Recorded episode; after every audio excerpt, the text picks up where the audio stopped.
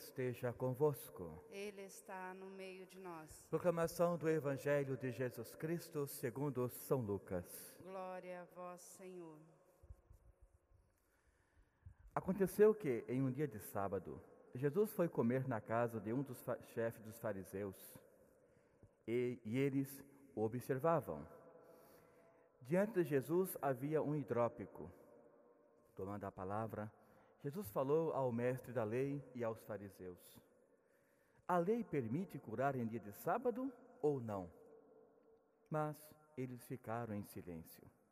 Então Jesus tomou o homem pela mão, curou-o e despediu-o. Depois disse-lhe: Se algum de vós tem um filho ou um boi que caiu num poço, não o tira logo, mesmo sendo um dia de sábado? E eles não foram capazes de responder a isso. Palavra da salvação. Glória a vós, Senhor.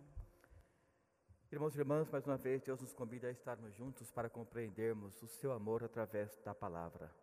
Palavra que alimenta, palavra que dá sentido à nossa vida. Hoje nós temos na primeira leitura Paulo mais uma vez nos ensinando o grande compromisso da oração.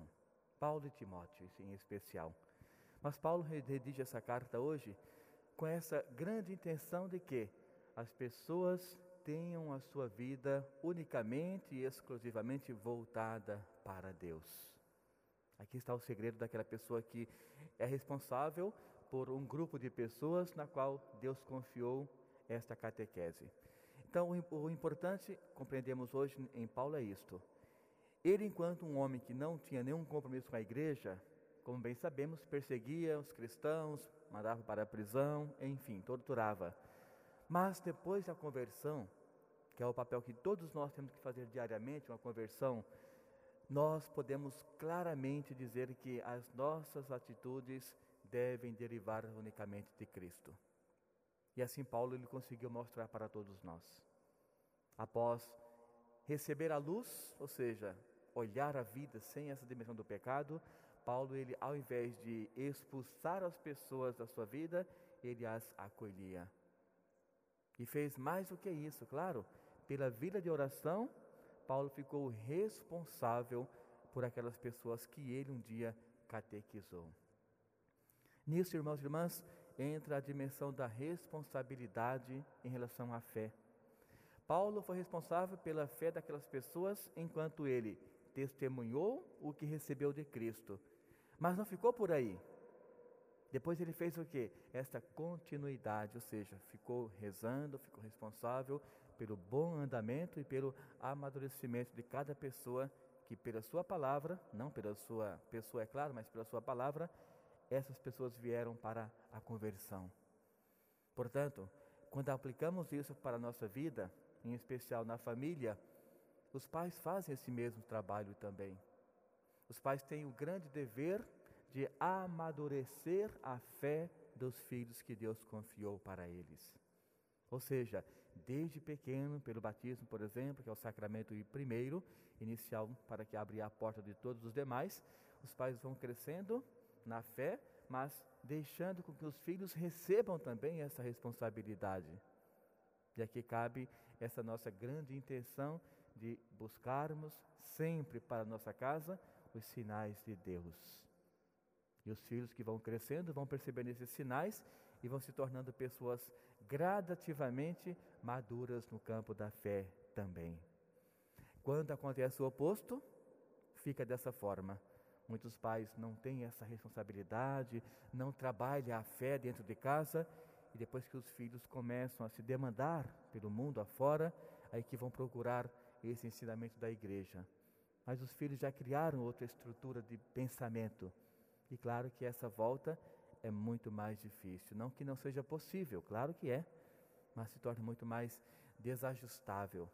Então, queridos pais ou responsáveis, o papel dentro de casa é justamente este: amadurecer a fé do casal, da pessoa já madura na idade, para que aqueles que estão sob a sua responsabilidade eles possam, olhando, irem nesse mesmo itinerário. A fé, vivida, buscada, colocada em prática no dia a dia. Hoje nós temos no Evangelho de São Lucas, mais uma vez, os fariseus.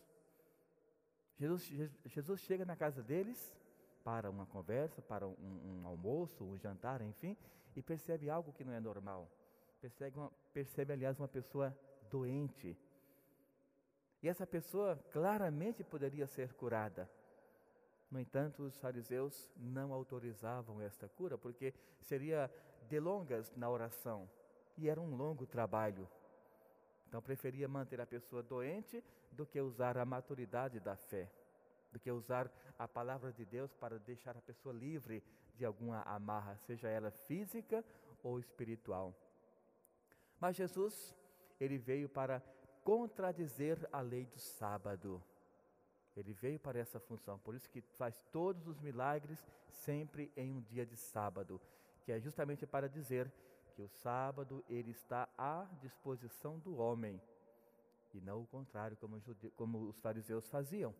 Então ele chama este homem que estava doente, uma doença física, e diz para ele: Vai, a tua fé vai te salvar. De imediato, este homem ficou curado, ou seja, a tua fé já te salvou. Então, então os fariseus ficaram olhando para ele com aquele ar de assustados, como quem diz: Hoje é sábado, não podes fazer esse trabalho. É, é proibido, não nos é permitido. Mas Jesus, também conhecendo esta ignorância no coração de cada um deles, faz uma pergunta: se vocês tivessem um filho ou tivesse um animal que precisasse de um cuidado, qualquer que fosse, em um dia de sábado, esperariam o pôr do sol do sábado para poder curar dessa criança ou desse animal? Ou faria no mesmo dia? E como eles fariam no mesmo dia, para ver o tamanho da ignorância, ficaram no silêncio.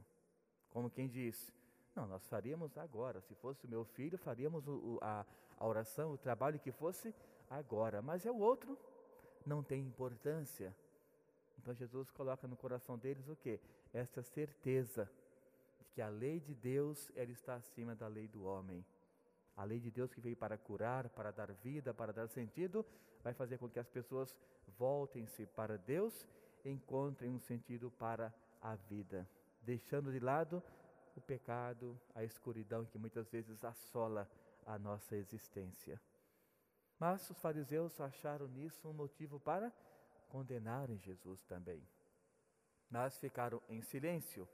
Mas que esse silêncio, claro, depois de outras sequências, será levado para Herodes, como quem diz: Este homem está te desobedecendo, trabalhando em pleno dia de sábado, mesmo tendo consciência que para nós isto é proibido. Portanto, irmãos e irmãs, a maturidade na fé se dá quando? nós percebemos, conhecemos e praticamos a lei de Deus. A partir daí, sim, esta maturidade ela está apta para nos guiar no caminho de Deus e para guiarmos aqueles que estão também ao nosso favor, ao nosso dispor, aliás, no que diz respeito à educação religiosa. Que Deus nos abençoe mais uma vez, que Nossa Senhora nos cubra com o manto sagrado e que o Espírito Santo, que conhece todas as coisas, visíveis e invisíveis, ele possa abrir e mostrar o caminho da salvação para cada um de nós. Louvado seja o nosso Senhor Jesus Cristo. Para sempre seja louvado.